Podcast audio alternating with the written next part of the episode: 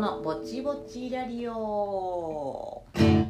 の番組は舞台映画音楽ダンスの話題を交えながらも特にうんちくを語ることもなく両友子がぼちぼちとしゃべるだけの聞き流し系ぼちぼち番組。ラジオに憧れるギャリオです。第150回。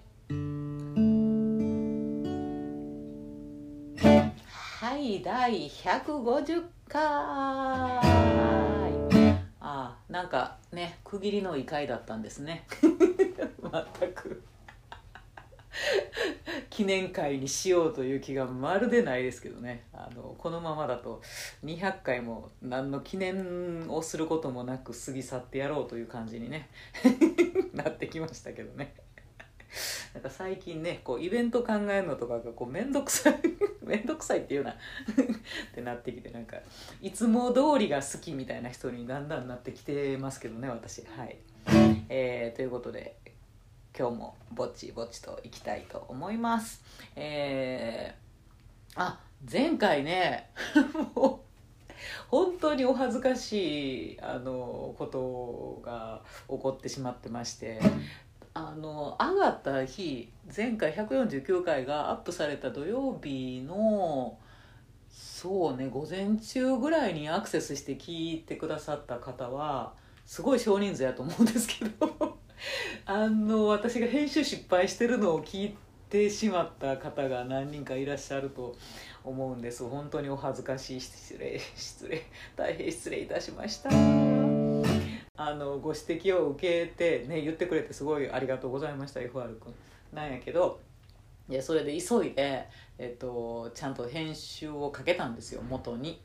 で元に編集をかけてそのアンカーの方にまたアクセスしてくれた人はあちゃんと編集されたまるで私が間違ってないかのような 間違わずに弾けてるかのような、えー、やつがね差し替えることができたんですけどあのー、他のポッドキャストにさその何？アップルポッドキャストとかえっ、ー、となんだ Spotify とか、まあ、いろんな他のポッドキャストにこう勝手にこうリンクされて上がっていっているのでそこでもうリンク先の方でダウンロードしてしまったっていう人はもうそのままなんですよいくら更新かけても。まあ、その人がそのアプリをもうアンインストールしてもう一遍インストールして新しいバージョンにしてくれたらもうあの間違ってないバージョンになってるんやけどまあめったとそんな人はいないので一度ねその午前中の間にダウンロードしてしまった人は、えー、私があの 何回も何回も弾き直してるっていうダッサい抵抗を聞くことができます。いやもう本当に恥ずかしい。もういやその頭部分でさ今ヒッティングマージを一生懸命練習してるじゃないですか。でそこをもうめちゃくちゃ間違え倒してるんですよ。で間違って失敗し倒してるから何回も取り直してであの成功したのを1個だけ上げてるという 状態なのでそこの編集に頭いっぱいででお尻までちゃんと自分で通して聞かずして、えー、上げてしまったわけですよね。いやお尻の方にもそんなあのミスがあったわ。そういえば。と思って。まあご愛嬌ということで 本当に大変失礼いたしましたね。はい。でしかもあれやねあの永遠の嘘を永遠の嘘をついてくれはえーと、吉田拓郎さんが歌ってねんけど、えー、作詞作曲は中島みゆきさんでした、はい、楽曲提供をねされてるのですね。大変失礼いたしました。えー、拓郎の歌詞はすごいなとかって言って あの拓郎さんの歌詞もあのすごいのがいっぱいあんねんけどあの歌詞は中島みゆきさんが書いた歌詞でしたね。はい、えー、ということで気になる方は、えー、前回のもう一回聞いてください。治ってるかな？いや治ってへんバージョンはもう聞かんでええわ。はい、ということで誠失礼いたしましたですね。はい、はい、ということで、えー、この間ね何年かぶり？4年ぶり？3年ぶり？4年ぶり？5年ぶり？まあとにかく久しぶりに阪神タイガースのね応援を現地にあの現地観戦に行ったわけです。あの東京ドームにね初めて野球見に行きましたね。東京ドームはあのコンサートではね何回か行ったことあるんですよ。ローリング・ストーンズとか見に行ってっていうことはあるんですけど野球をあそこに見に行くっていうのは初めてでで、まあ、ドームでなんか野球場ってさ入った瞬間階段を上ってさバッてあのスタジアムをバッて見下ろした瞬間がすごい感動するんですよ。行ったことある人は分かると思うんですけど。どの球場でもないけどなんかわーって急に視界がバーって開けてなんかね吸い込まれそうになるのあの緑の芝生に。そんなことないですか？なんかあこんな広いんやとかあこんな青いんやとかなんかいろんな気持ちがわーってなってすごいいっぺんに視野がバコーンって開けてなんかねほんと転がり落ちそうって思った。今回も東京ドーム。コンサート行く時とか全然そんなこと思わないですよ。なんかねステージングもステージの組み方も違うしさ。なんかそんなこと思ったことないんやけど。なんか野球をするあの芝生のスタジアムに入ったら、ね、どの球場もほんまにわ転がり落ちそう吸い込まれそうって思うんですよね。あの瞬間すごい感動してあのすぐに歩けないです。だから バッて視界が開けた瞬間にすぐにトコトコって自分の席を探すっていうモードにならなくてしばらくこう息を飲んで 立ち止まってしまうっていう瞬間が私はねあるんですけどね。なんか非常に好きな瞬間ですね。ドームもすごいあのそういう感動がやっぱりありましたですね。であのー、すごいさ敵の本拠地やからさ何？あの選手のえー、特製メニューとかがばっかりなんですよ。売店が。で普通の焼き鳥とか普通のホットドッグとかだけでええねんこっちは。ほんまに。でなるべく安くあの美味しくあの普通のもんも食べたいねんけどなんかもう並んでる上にでもうなんかなんやあのやれ坂本優斗のピンクグレープフルーツソーダ680円高いんじゃとか。何が坂本じゃ 何がピンクグレープフルーツじゃみたいな いちいちこう。いちいちこうなんか腹立つんですよ。何がじゃみたいな。普通のグレープフルーツジュース飲ませろみたいな。なんかなんでそこで切れてんねんみたいな。自分にちょっと半笑いになりながらね。で岡本和真の、えー、欲張り和真の照り焼きエッグドッグホットドッグでさで920円おいみたいな。岡本和真ブランドでホットドッグが980円ちゅうか1000円やんけおいみたいな。でも中島のたこ焼き780円いやいや普通のたこ焼き食べたいねん。中島いらんしみたいな。選手のね写真付きでこう電光のメニューがあるわけですよね。キーみたいになるよね。並んで買うかみたいな。腹減ってるけど並んで買うかみたいに逆ギレしてみたりとかして。なんかねだからもうあの普通のホットドッグ買いましたけど。ドームドッグみたいななんか普通の。超ノーマルなホットドッグと超ノーマルなあのレモンサワーを買って。って感じになりましたけどね。まああの来月ね甲子園に私高校生以来ぐらいぶりぐらいに行くんですよ。でもうそこにはきっともう私は行っただけで泣くと思うんですけど甲子園。久しぶりすぎて嬉しすぎて。でタイガースキャストの、あのレギュラー出演メンバーがほぼ全員揃うっていうすごいシートを、あの座長のね千年さんが取ってくれはって。でそこでみんなで観戦をするというもう夢のような企画でですね。もう北海道から沖縄から、えー、私も東京からもういろんなところからメンバーが、えー、一時にその甲子園に集うというねいやあかんもうみんなの顔見ただけで泣くと思うしっちゅうか顔見たことないねほとんどの人のこと。いやもうほんまに泣くと思うしでもう多分甲子園にはさそれこそ大山のなんとかとかさ梅ちゃんのなんとかとかさもう私たちの大好きな選手のメニューがあるわけでしょ。たまらんよな。もう全部食べたいというファン心理のね、えー、ことなわけですけどね。まあまあまあ敵陣やからそんなねあの坂本優斗のなんたらですわ。まあ推しと推しでないというのはそういうことですわ。って感じないけどな。はい。もう推しのためならお金をなんぼでも落としたくなるっていうね話ですけど。そんでそのゲームは8対1でイエーイもう阪神タイガース快勝という、えー時だったんです。もう森下君のホームランも見れたしでも近本のホームランも見れたしでもその時、えー先発やったピッチャーの村上も最高やったしね。いや強いわと思って。もうあまりにも当たり前のように強く打ってバスバス打って勝つもんで。でなんかあのー野球場に行くとさボールが見えへんねんな。なんか東京ドーム特にそう思ったな照明の加減と自分が座ってたところの加減なんかな。やっぱ照明があの向こうからの白いのがライトが来るからあのホームランって言ってボーンって飛んでいってもずっとこうピッチャーが投げるところからボールを追ってないとボールなくなるんですよ。だからうわーとかみんなが湧いてって初めて「え近本の打球は入ったの?」みたいななってまうんですよね。だから結構みんなスタンドでもあのスマホでテレビ中継の画面を見ながら現地観戦してるみたいな人も割といましたね。だから細かいところがどうなってるんかが分からんみたいな感じで遠くてね。いやだからあれねだから選手も結構照明とかでボール見失うってあそらそやろうなと思うわ。あんなちっちゃいボール。よう見えますなみたいなね思った改めて。バレーボールぐらいの大きさでないと私見えへんわ。バレーボールやったら打てるかな？何の話やねん。はい。えー、というね楽しい現地観戦でございました。ということでなんとえー先週私が作りたいって言ってた森下翔太選手のヒッティングマーチがですね、えーついこの間できまして阪神公式応援団から発表されましたですね。先越された。当然か。ね森下はねみんながやっぱり、えーヒッティングマーチ欲しいなと思ってたとこなんでね応援団も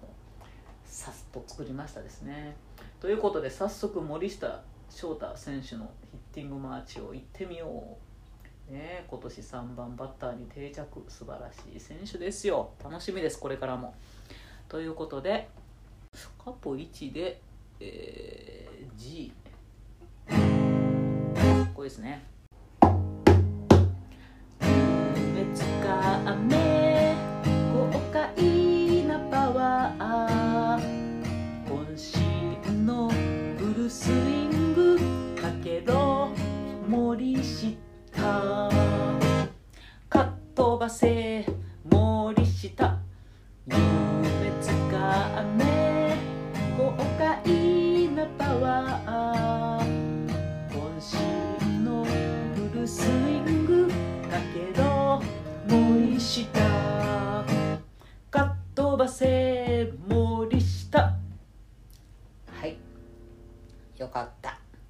たですね。えーそしてもう一方やっときたい木浪聖也選手ですね。もう今年すごいよ。木浪の8番にいることでね打線が途切れないね。もうあんな怖い8番バッターおらんと思うで。打つから。だから123に来ても木浪はやってくれると思うんやけどあえて8番に置くことでねあの相手が本当に休む時ないです。もう怖くてどのバッターもっていうことになりますね。本当木浪聖也選手素晴らしい、えー守備もね素晴らしいし。よし。えーっと。木浪選手はカポなしでいけますかな。えーっと F 熱き心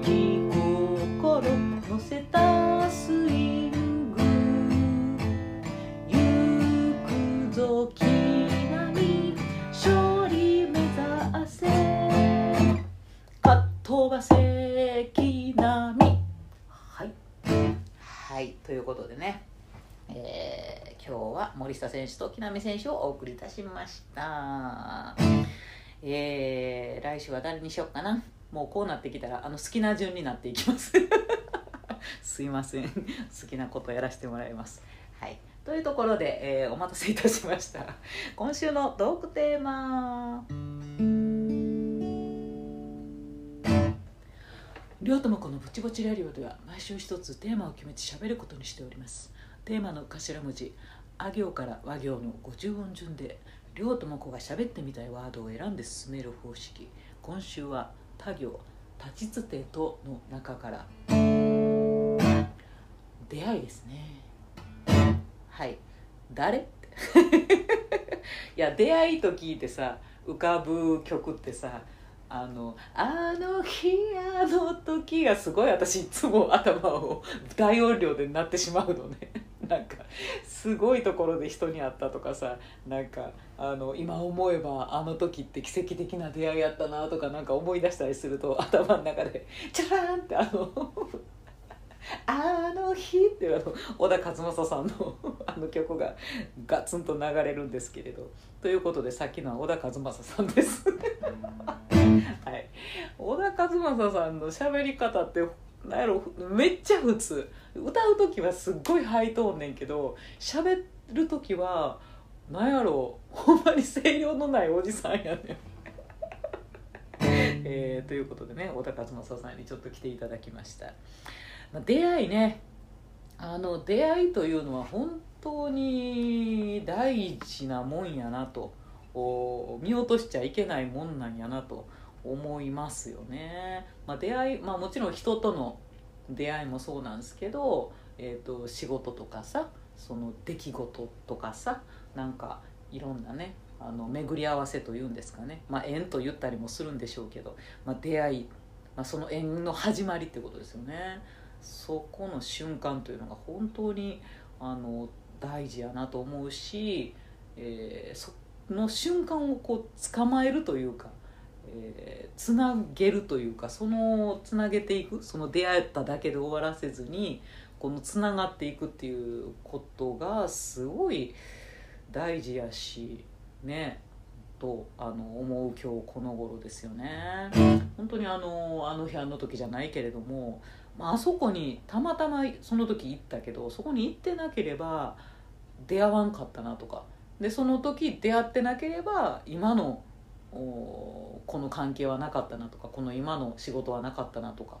この今の人との付き合いはなかったなとかというようなねことって多々ありますよね。まあ今言い方変えれば他へ行ってれば他でまた違う出会いが あって違う今があるだけって言ってみればそうなんですよ言ってみればそうねんけどとも言う他の可能性があったなとも言うあのそっちが良かったかもなと思う時もある人もいるかもしれんっていうのもあるけれどまあでもやっぱりね全てのその出会いとかっていうのが大事で、えー、今ここに自分があるのかなというふうには本当に思いますよね。まああのー、友達せやな。やっぱり友達大きいなと思いますね。友達あとせやな。恋人やったりパートナーやったり夫婦やったりとかね。あとは恩師とかね、えー、本当に出会えて、えー、よかったなって。今のその続いてる関係があってよかったなっていうふうにね思いますよね。だからもう友達とかあの、まあ、どれもそうか。人に関して言えばその世代に一緒じゃなかったらほんまに会われへんかったなと思うしね。だから友達も同級生じゃなかったらね会わへんかったその時代に一緒に生まれへんかったら会えへんかったなと思ったり。で先輩とかもその12年間とか3年間の中にその先輩やったり後輩やったりっていうのがねたまたまその学校やったりっていうところに一緒にいたから会えたけど1年ずれとったらね顔見れてへん会われへんかったっていうのもあるしね。当にあのそういったことで、えー、巡り合わせというのがあったりするなと思いますよね。だからまあ世代どこで出会うかっていうのもすごいうん大事というかタイミングも大事やったりする同じ人と出会っててもその時の自分の波長やったりっていうのが違ったらスルーしたかもねっていうこともあったりするよなと思いますね。なんか私思春期の頃に中学生の頃にねすごい今でも仲良くしてる親友のあの女の子がいるんですけど、あのその時やっぱり私は、えーと、騒がしマン 騒がしマンだった、えーと、キャイキャイ言ってた小学生から、えー、っていう時期をちょっと終えて思春期に突入しなんかこう人との付き合いとかがもうもうちょっとどうしていいかわからないですみたいな。っていうところに差し掛かったんですよ。だからみんなでワイワイするっていうのももちろんそういうチャンネルもあんねんけどそうじゃなくてこうちょっと落ち着いて語らせてくれっていう。ちょっと落ち着いて私の考えをちょっと語らせてくれ。そして教えてくれ何かをみたいな。っていうモードやった時にあのその親友の女の子と会ったんですよ。でまあ、その時やからその子とこうすごい波長があってよくほんまにほんまに2人だけでずっといましたね。なんか河原で喋ってるだけとか。ずっとあの放課後のあの教室で喋ってるだけとかね。家帰っても電話してるとか。なんかそういうあのその子とマンツーマンみたいな時間をすごい過ごすのが好きやったなっていう子が、えー、いましてね。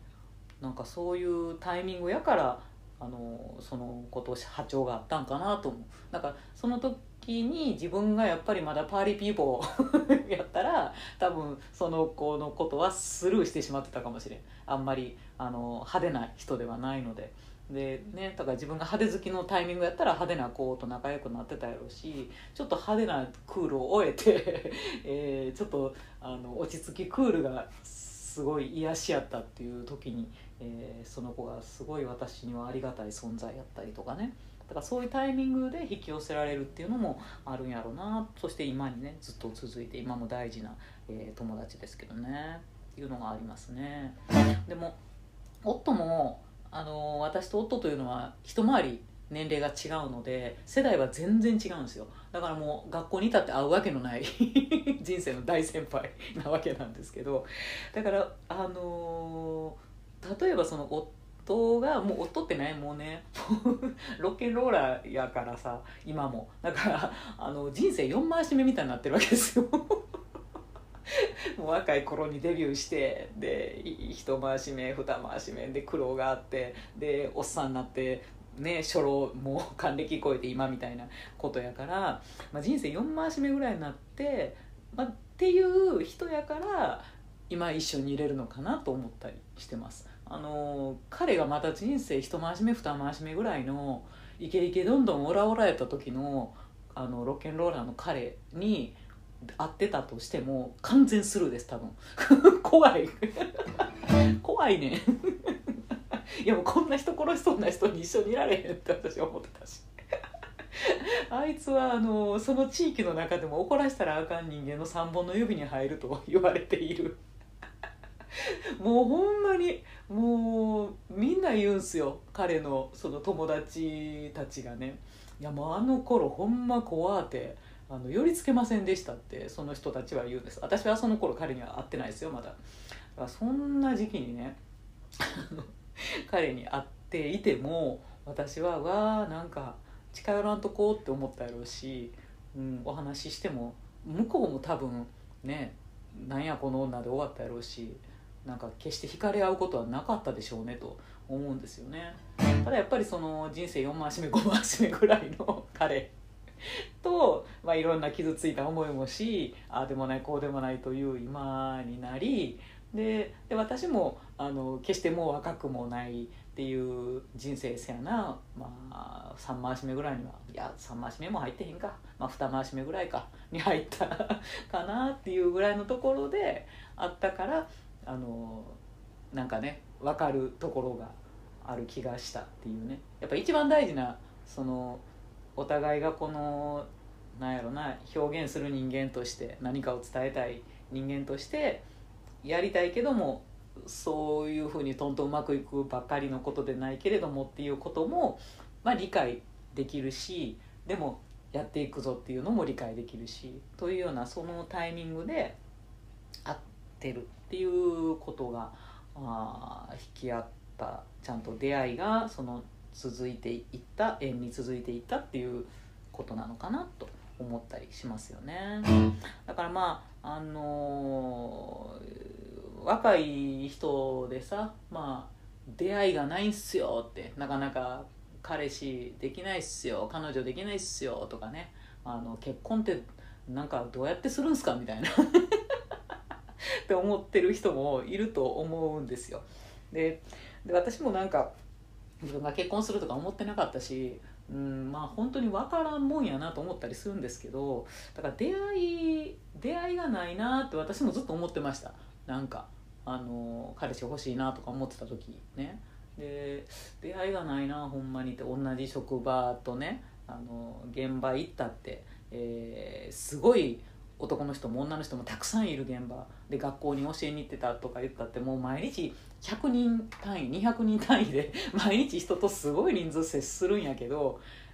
出会いがないとやっぱり思ってしまうっていうのがあったりしたんですよね。なんかこう人と関わりを深める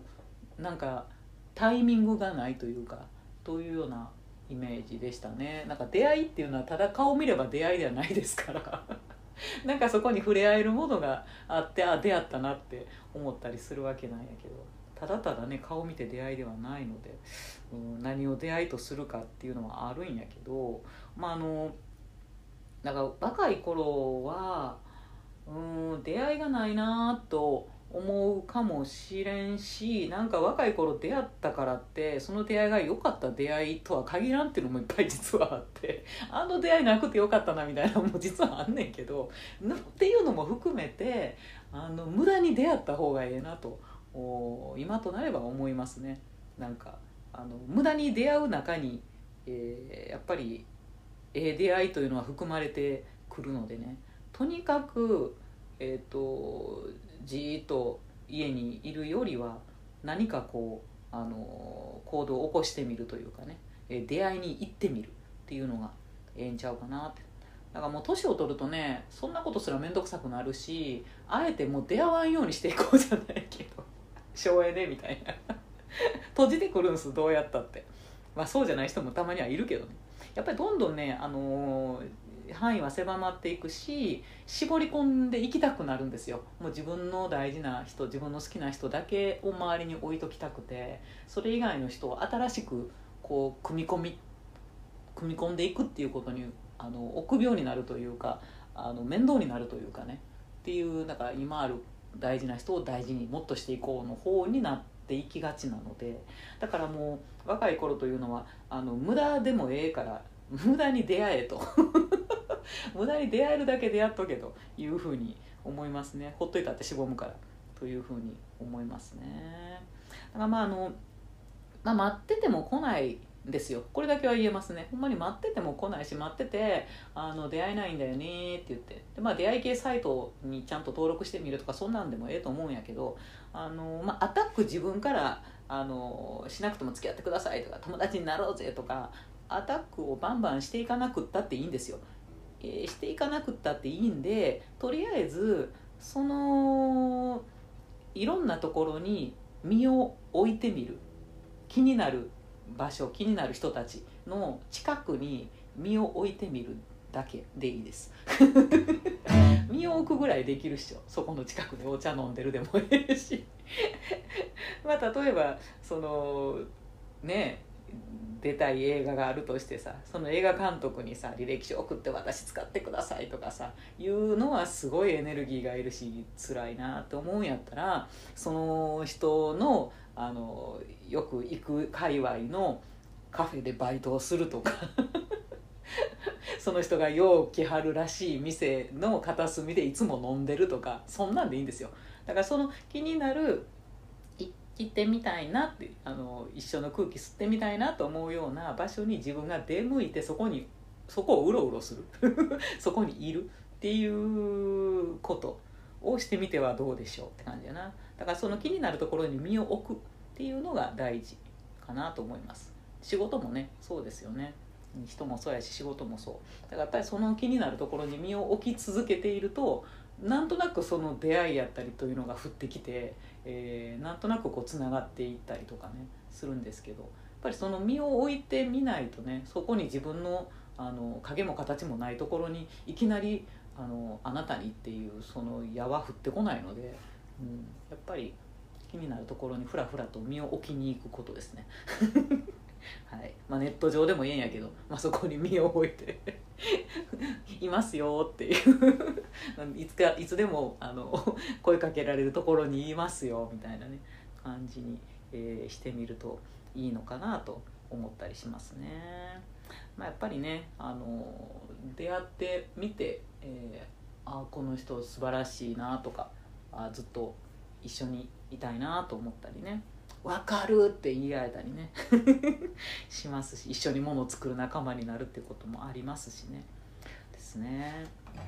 そうでやったらこう、まあ、出会うとは違うんやけどあのこの間すごいびっくりしたばったりっていう再会があってあのー、まあ私月1ぐらいで今あの実家に親のあの手伝いにね奈良に帰ってるんですけど ほんでで、まあ、そのこの間も奈良の実家にその数日滞在してで、まあ、東京に戻ってくるっていう日やったんですよ。で実家の奈良のその最寄り駅で、まあ、めっちゃローカルな駅ですよ奈良の ローカル地元駅のところにところからあの京都駅に行って新幹線乗るんで、えー、その地元駅のホームを、えー、帰る時にポクポクってリュックサックしょってポクポク歩いてたんですねほんなら急に「りょうさんですか?」って言われて「はい」でなんか同級生かなと思うじゃないですか。地元駅やし「りょうさんですか?」って。誰誰やろ？同級生の誰？と思ってパッと顔見ても、まあ、マスクしてはって相手がね。で分からんくて「はい」って言って。で「りょうとも子さんじゃないですか?」って言われて「いやそうですけど」って言ってじって見てもやっぱ分からんくって同級生じゃないと思って。ほんなら「金沢です」って言われてあのね東京の役者さんやったんですよ。もう何回もあの公演一緒にさせてもらってあの旅公演に山口に行ったりとかねしたりとかしてあのせやな20年前ぐらいですかねその文学座のね金沢栄美さんっていうあの先輩女優さんやったんですけどもうびっくりして東京でもねあの、まあ、金沢栄美さんは、まあ、通称マーシャって言うんですけどで私のことリンダって呼ぶんですけど 2人だけの呼び名。マーシャはみんなあのマーシャって呼ぶんですけどね。そのマーシャがマーシャドンがですねまさかのなんでこんな奈良のこの駅にいるんすかみたいな話でほんま声かけられると思わへんけどびっくりして東京でもほんまにマーシャに会うことなんかないよ。ない。で聞けばその文学座の皆さんとご一緒やったんですねそのホームで。で、えーと奈良に旅公演に文学座で来てはっててでたまたまその泊まってるホテルが私の最寄り駅のホテルに泊まってはってでそこからちょっとあの何駅か乗ったところのあのホール。会館で、えー、芝居をね今日もしはるっていうので、えー、その劇場に向かわはる道すがらやったんですよねでもびっくりして「こんなことある?」っつってで同級生にもさ最近みんな奈良から離れて地元駅から離れてもうとあの大阪行ってたり京都に住んでたりとかしてさ、まあ、まず同級生にもほとんどもう声かけられへんわけですよ。でなんなら最近ね何でもマスクしてるからお互いに顔も分からへんくって「あのりょうさん」って言われることももうなくてさだからもうてっきりまあ言うても「りょうさん」って同級生が気づいたんかぐらいにしか思わないじゃないですか。いきなりそんなね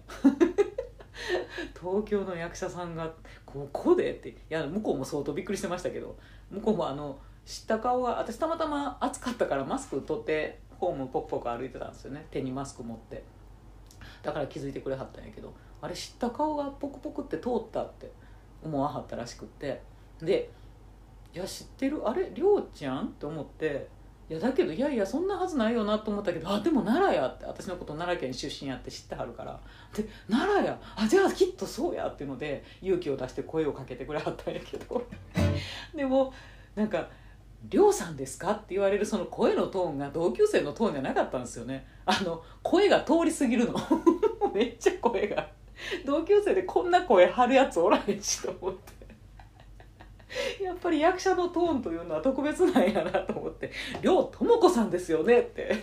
結構5メートルぐらい離れてんのにめっちゃ声通ってるしと思って「誰?」と思って。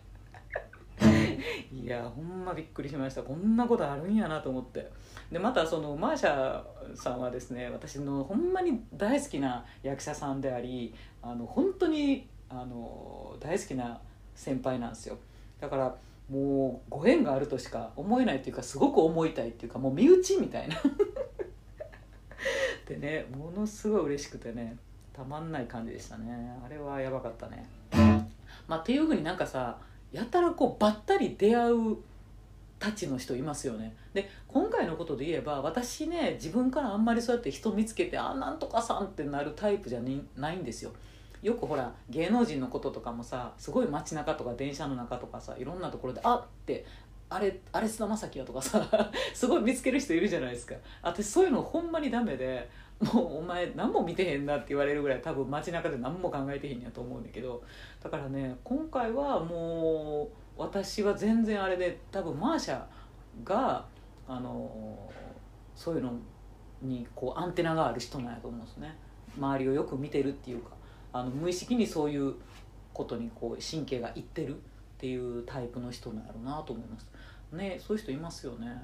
いやほんまああいう人っていろいろこう気づくんやろうな。私ほんまにそう思うとあのマーシャの100分の1ぐらいしか出会えてないのかもしれない